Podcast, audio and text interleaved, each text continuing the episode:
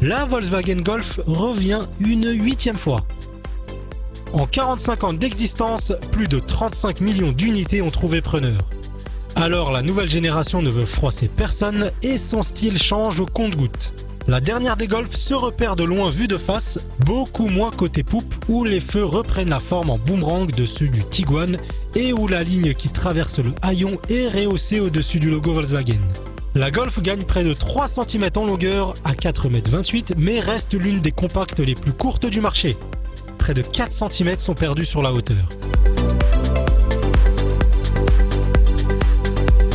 Le saut technologique est plus sensible à l'intérieur, deux écrans, un pour l'instrumentation de 10 pouces et un second légèrement orienté vers le conducteur et dans la continuité du premier pour l'infodivertissement.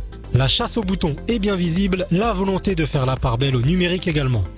La planche de bord devient plus horizontale avec des aérateurs qui se prolongent sur toute la largeur. Toutes les commandes y sont tactiles et limitées en nombre.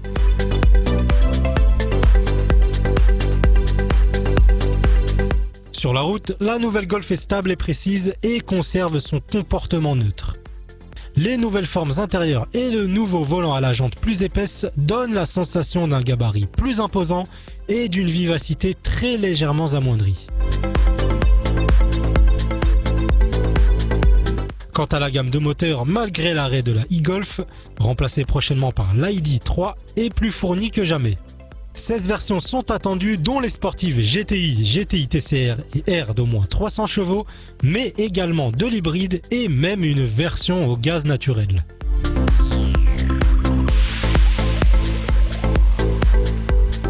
La nouvelle Golf est attendue à la commercialisation dès le mois de février prochain.